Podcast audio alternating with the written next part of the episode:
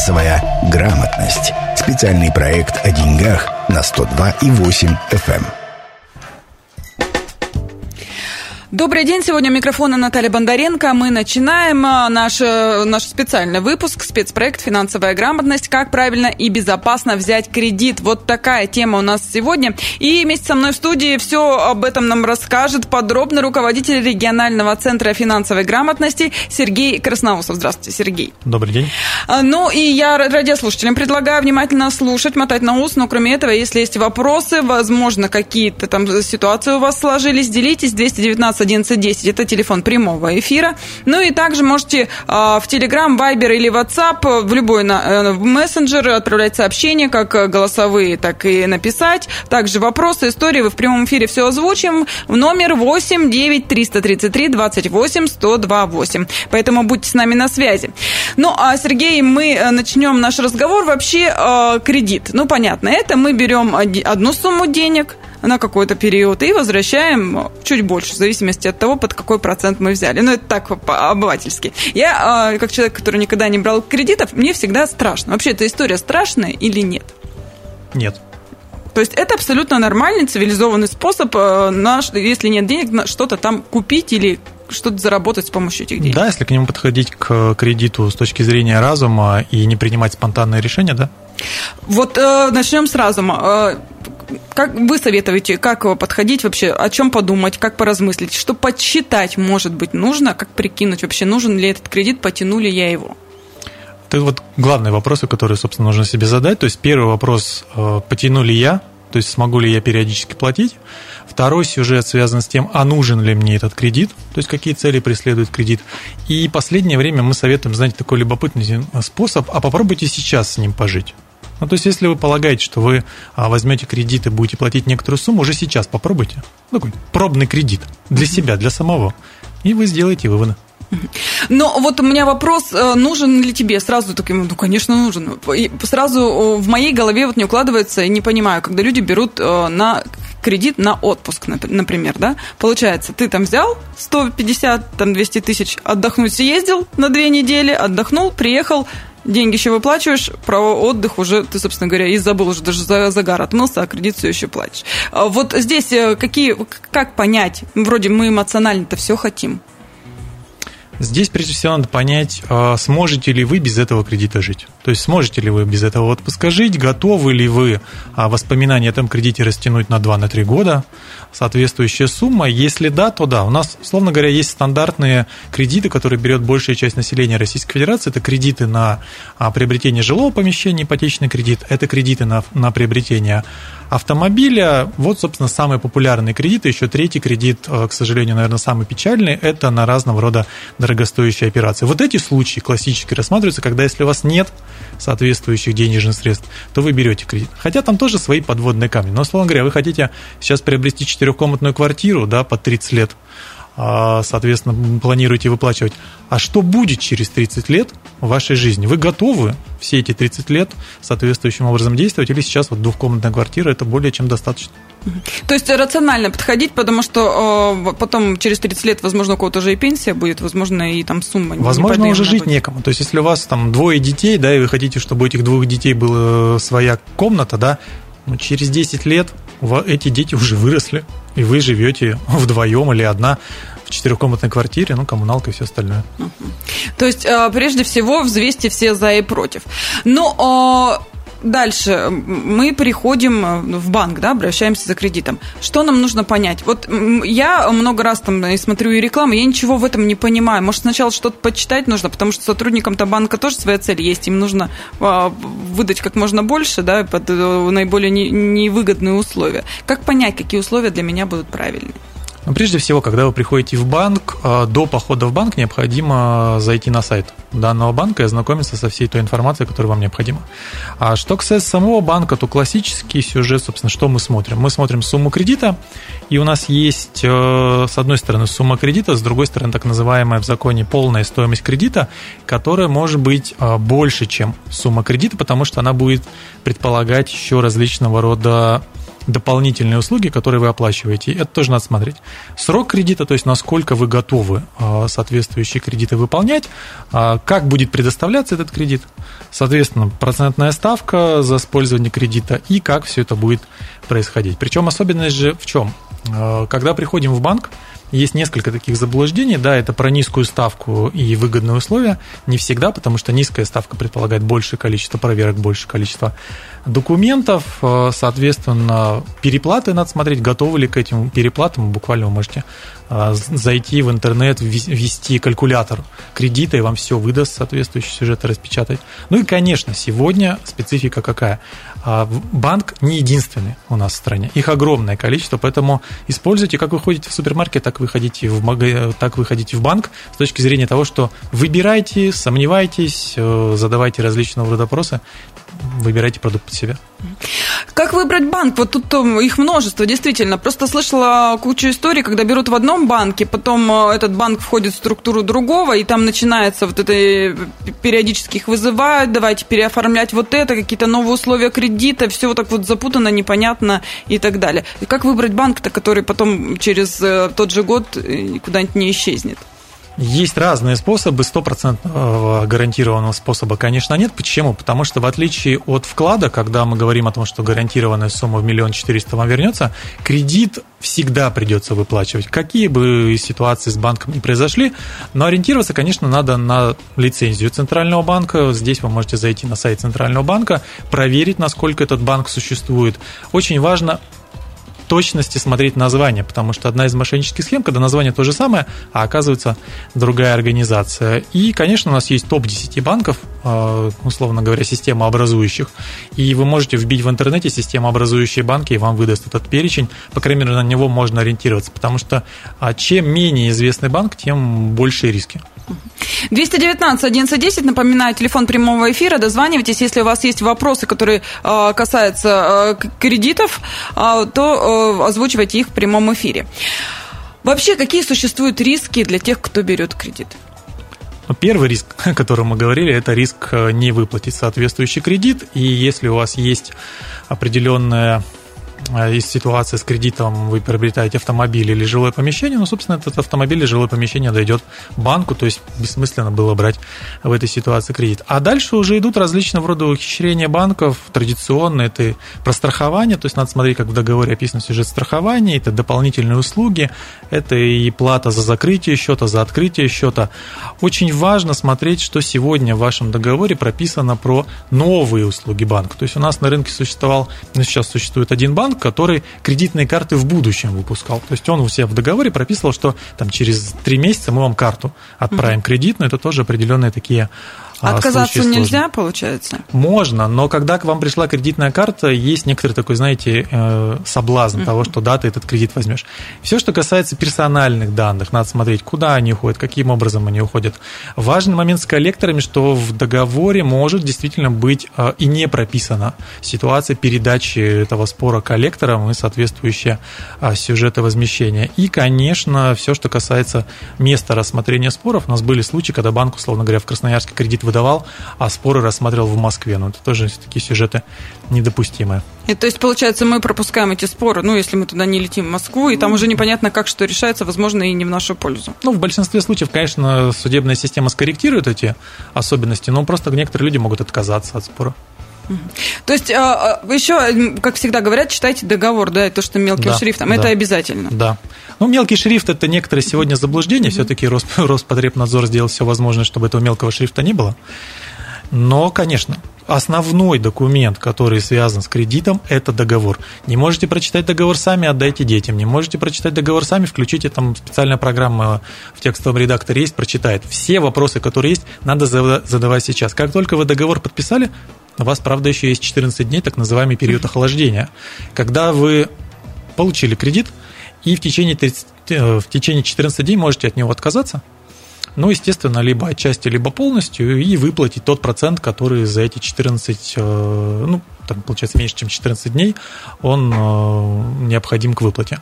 Санкций никаких не будет? Там штрафы дополнительные нет, или еще нет, какие-то расходы? Нет, это особенности российского законодательства. Российское законодательство по максимуму пытается защитить заемщика. Это 14 дней, это период охлаждения, это большая победа российского законодателя. Ну, а по идее, это также за 14 дней кто-то может же деньги эти обернуть?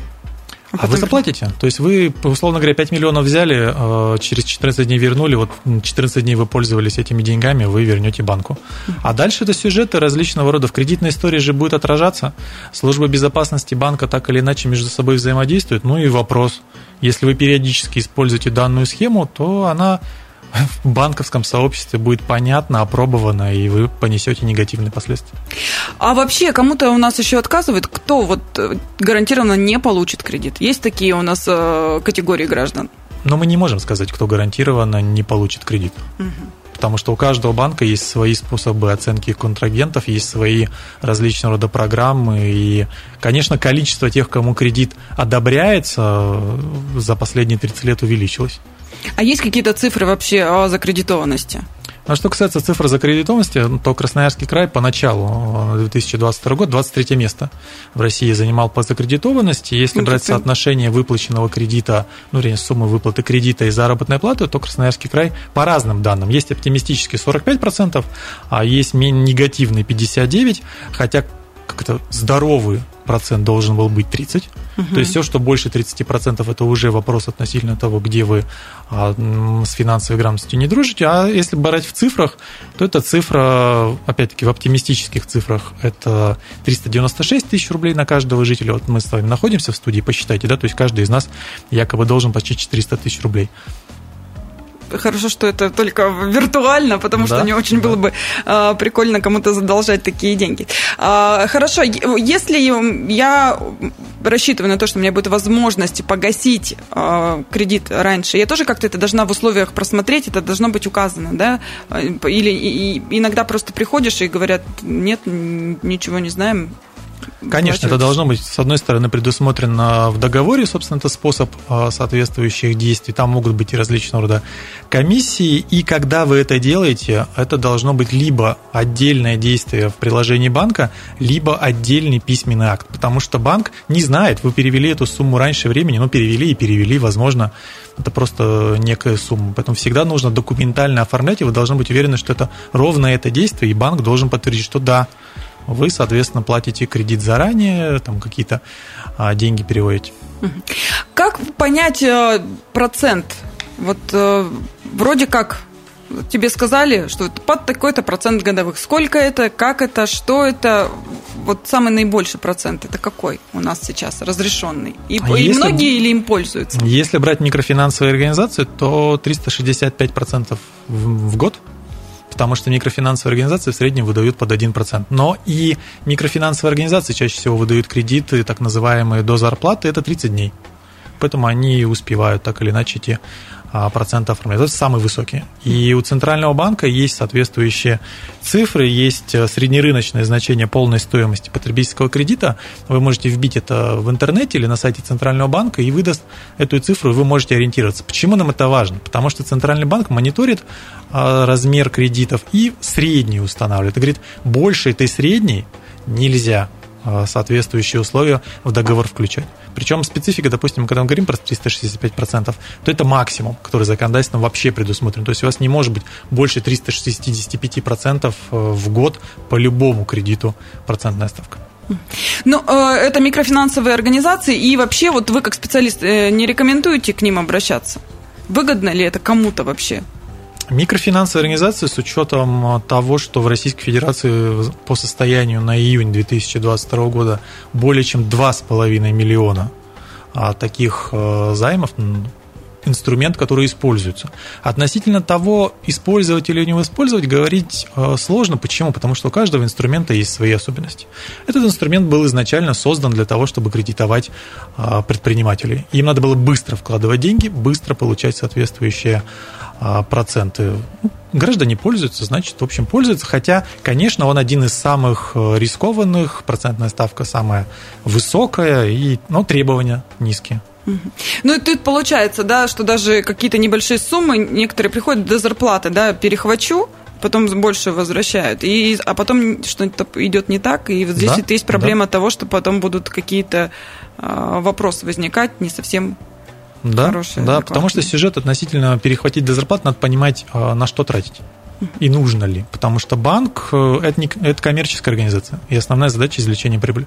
Ну, и единственное отличие от банка это то, что о, очень быстро дают, да, не проверяют практически никого. Да, скорость, то есть есть, соответственно, паспорт предъявили, денежные средства получили.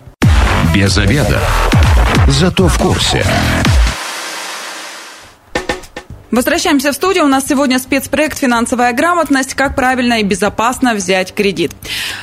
Сегодня вместе со мной в студии руководитель регионального центра финансовой грамотности Сергей Красноусов. И все вопросы вы можете задавать Сергею по телефону 219 11 10 или написать их по телефону 8 9 333 28 128 в Telegram, Viber или WhatsApp. В общем, любой мессенджер, э, звуковое сообщение или же текстом. А Сергей, конечно, постарается все разъяснить и ответить. Напомню, разговариваем мы про кредиты.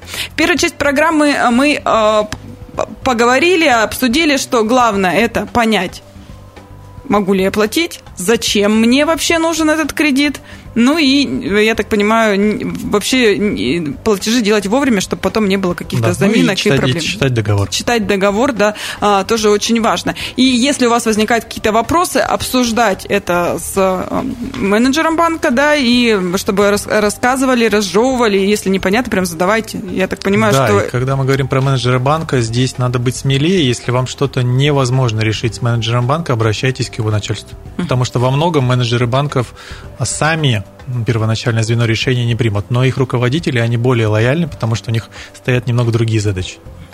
Если э, мы взяли кредит, возникли какие-то вопросы, проблемы с банком, а урегулировать не получается, да, куда вообще можно обращаться с какими-то жалобами, чтобы провели проверки, возможно, разъяснили и так далее? Есть ли такой инструмент? Конечно, такой инструмент есть. Э, В этом плане как-то универсальный инструмент, это, конечно, сам банк. А второй универсальный инструмент – это Центральный банк Российской Федерации, который осуществляет, собственно, контрольные функции в отношении банков. Третий инструмент – это финансовый омбудсмен, который, собственно, призван эти вопросы разрешать. И если ситуация зашла в тупик, то в Российской Федерации есть суд, соответственно, обращаемся в суд, и суд принимает решения, которые обязательны к исполнению всеми. А есть у вас информация? Вообще много у нас жителей обращаются в суд, ну, доводят прям дело до конца, или многие уже э, так руку, рукой махнут и все стараются выплатить, закрыть те тему уже, чтобы не мучиться? В целом, жители Российской Федерации, конечно, стремится закрыть, забыть, и это зависит от суммы. И, собственно, конечно, так оно всегда, в большинстве случаев так оно и происходит. То есть, если сумма небольшая, там тысяча, две тысячи рублей, скорее всего, до судебного разбирательства дело не дойдет. Ну, а и когда уже там а, 1500, тогда уже что-то Да, начинают да. делать? Ну, да, в этом плане сумма имеет значение, потому что это же все-таки финансовые инструменты. Но на этом, конечно, многие банки, к сожалению, недобросовестно э, дополнительные бонусы имеют.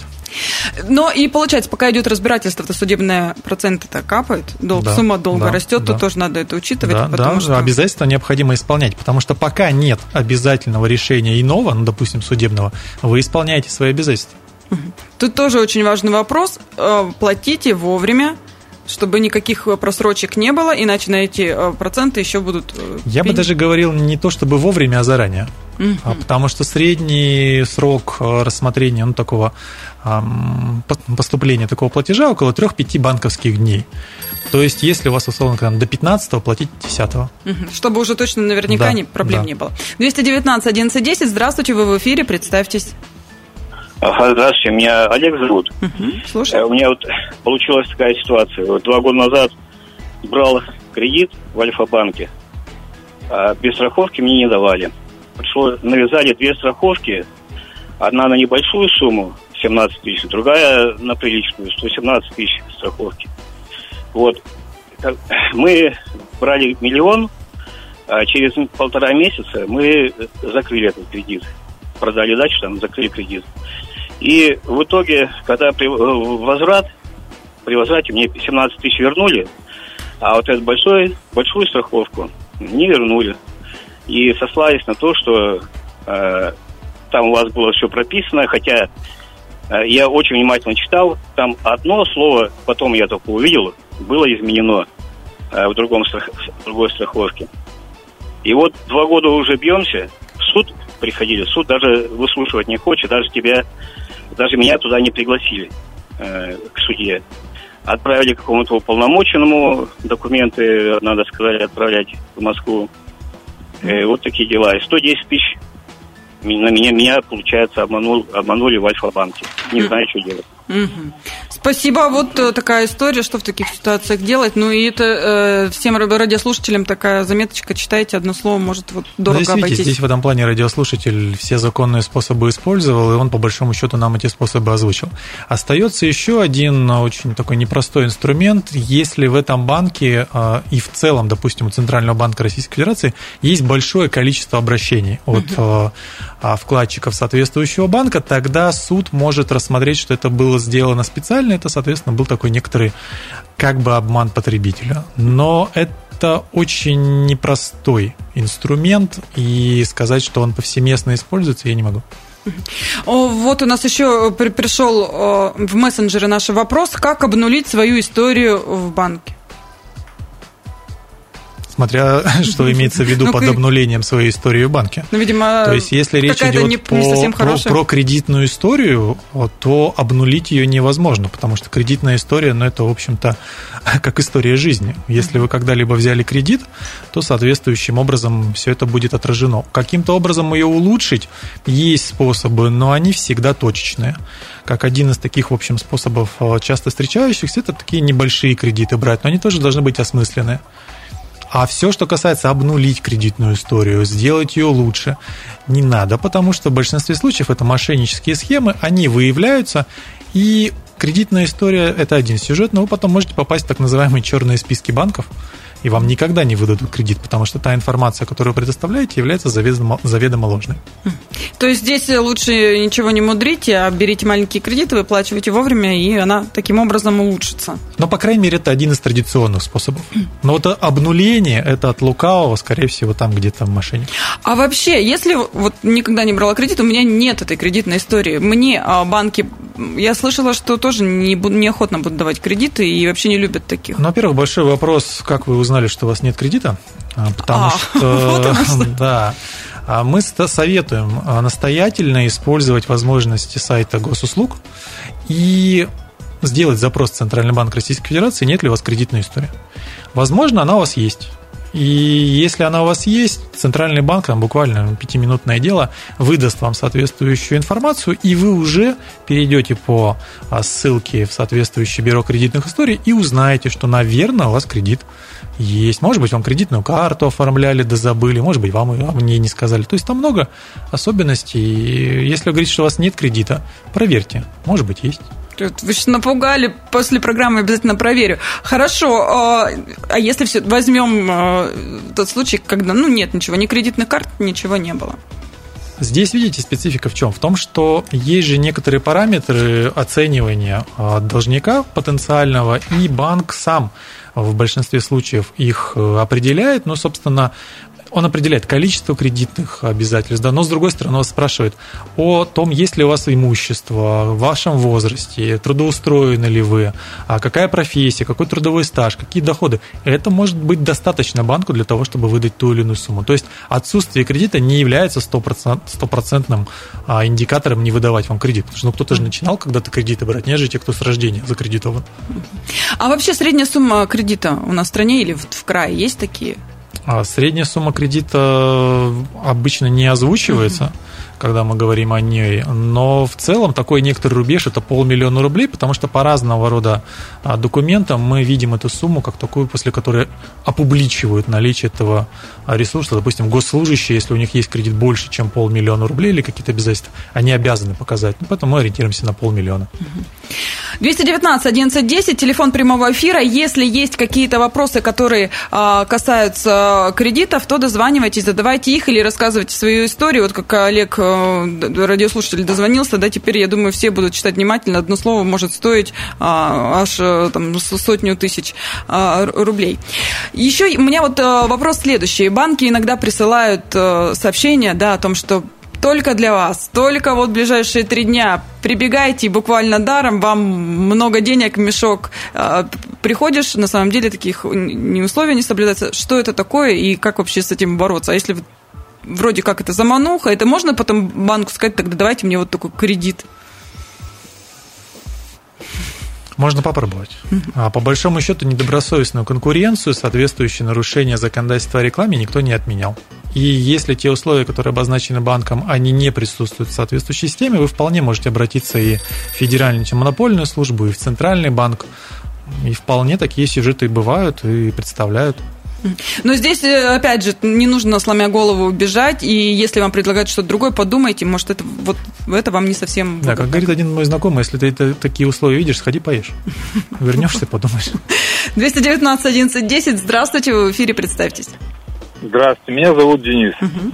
Слушаем. А у меня, к сожалению, есть кредиты, то есть я с ними работаю, там рефинансирую и так далее. Я хотел поделиться опытом, а, что портит кредитную историю. А, смотрите, а, сильно портят кредитную историю а, такие сервисы, как Банки.ру и Сравни.ру. Когда на них регистрируешься, они начинают в банке бомбить твоими данными, заявками. То есть от тебя поступает большое количество заявок. То есть, когда ты придешь в банк, который тебе нужен, он посмотрит, что у тебя заявки приходят каждую неделю, и кредит тебе не даст.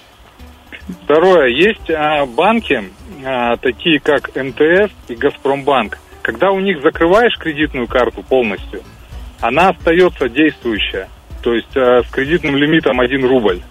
И закрыть ее не так просто. Они закрывают счет, а карта в кредитной истории отражается. Угу. Дальше. Сейчас выдают кредиты в электронном виде. Допустим, Совкомбанк и МТС банк. И когда нажимаешь там галочку, ставишь подписать все документы – ты потом в приложении с удивлением обнаруживаешь, что ты купил две страховки. Вот я советую на все вот это обращать очень сильно внимание, потому что потому что банк, если он дает кредит под 15%, он наверняка возьмет себе еще каким-то другим способом. Спасибо, Денис, за такой совет. Согласны, Сергей? Да, это, собственно, сюжет, который в 2022 году очень активно обсуждается. И по нескольким моментам, да, когда мы говорим про заявки, к сожалению, у нас есть недобросовестные банки, которые сами портят кредитную историю. И здесь э, какой механизм? Обращаемся в Центральный банк, Центральный банк соответствующее разъяснение дает, и обращаемся в суд для исключения соответствующей записи. Потому что, да, к сожалению, такая практика есть. Что касается соответствующих электронном виде. А есть инициатива Центрального банка о так называемом самозапрете о выдаче кредитов, но уже сейчас, э, в октябре 2022 года, Центральный банк еще будет внимательнее относиться к проверке тех, кто в электронном способе получает соответствующие кредиты. И у банков, соответственно, будут негативные последствия в отношении ЦБ. То есть сейчас все-таки у нас э, не стоит на месте, все развивается, за всем следят, все контролируют, и ждем лучших времен, когда уже точно никто никого обманывать, надеюсь, не будет. Возможно, такое. Есть высокая доля вероятности. А, опять же, э, в мессенджерах к нам пришел, пришел вопрос про кредиты по наследству. Умер человек, который э, взял на его детей и жену обязательства, потом будут переходить. С точки зрения российского законодательства, если вы приобретаете э, наследство, вы приобретаете обязательства, связанные с этим наследством. Единственный способ э, здесь не получить этот кредит, не приобретать наследство, если это квартира с соответствующими долгами, ну просто не вступайте в наследство. Ну, и а тут еще человеку, если вы понимаете, что, ну, возможно, там вы больны, будьте все здоровы, конечно, но мало ли, и что-то может случиться, лучше тогда не берите кредиты, не обременяйте э, тех, кому потом придется да, их выплачивать. Да. Это тоже такой совет. А, правда ли, что банки изучают соцсети заемщиков? Правда, но не в такой степени, о которой сегодня принято разговаривать. Почему? Потому что с точки зрения права очень сложно отказать из-за того, что вам страница не понравилась. Но если страница, условно говоря, такая позитивная, это один сюжет. Если на странице сплошной негатив и группы суицидальные, то, конечно, в общем-то, это как один из аргументов. Но банки намного лучше другие вопросы изучают, чем этот. Ну и вот такое у меня еще в заключении, наверное, отчасти негативное, но с этим тоже надо что-то делать. Если вдруг мы посмотрели, Центробанк выдал, что на нас оформлен какой-то кредит, а мы даже не в курсе, этих денег не видели, никаких документов не оформляли, что делать, куда бежать, как с этим разбираться, чтобы не копить долг, и, ну и, и как бы это неприятно. Первое. Написали заявление в полицию. Второе. Зашли на сайт госуслуг, проверили, кому вы дали согласие на различного рода ознакомление, может быть, получили кредит, кстати, как раз через сайт госуслуг. Третье, на сайте госуслуг поставили двойную идентификацию а, с сообщением на телефон. Четвертое, обратились, получили кредитную историю, в кредитной истории обнаружили соответствующие данные. Пятое, обратились в банк, если банк не идет навстречу, шестое, обратились в суд. Ну, то есть э, банк идет навстречу, это закрывает кредит и списывает долг. Да, потому что банки все-таки специалисты в различного рода вопросах, они понимают, о чем идет речь в вашем заявлении. Ну, на этом мы программу нашу заканчиваем. Радиослушателям хочется сказать, э, ребят, подумайте, да, сходите поешьте, вернетесь и решите, нужен вам вообще этот кредит или нет. Все верно, Сергей, я усвоила да, ваш урок. Да. Спасибо большое. Я сегодня говорю руководителю регионального центра финансовой грамотности Сергею Красноусову. С вами была Наталья Бондаренко. На сегодня спецпроект «Финансовая грамотность» и с темой «Как правильно и безопасно взять кредит» заканчивается. Если что-то прослушайте, э, на наш сайт бегите, там программа будет буквально через пару часов опубликована, наш сайт 128.fm. Эм. Но если как вы, как и мы, этот обеденный перерыв провели без обеда, не забывайте без обеда, зато в курсе. Финансовая грамотность. Специальный проект о деньгах на 102,8 FM.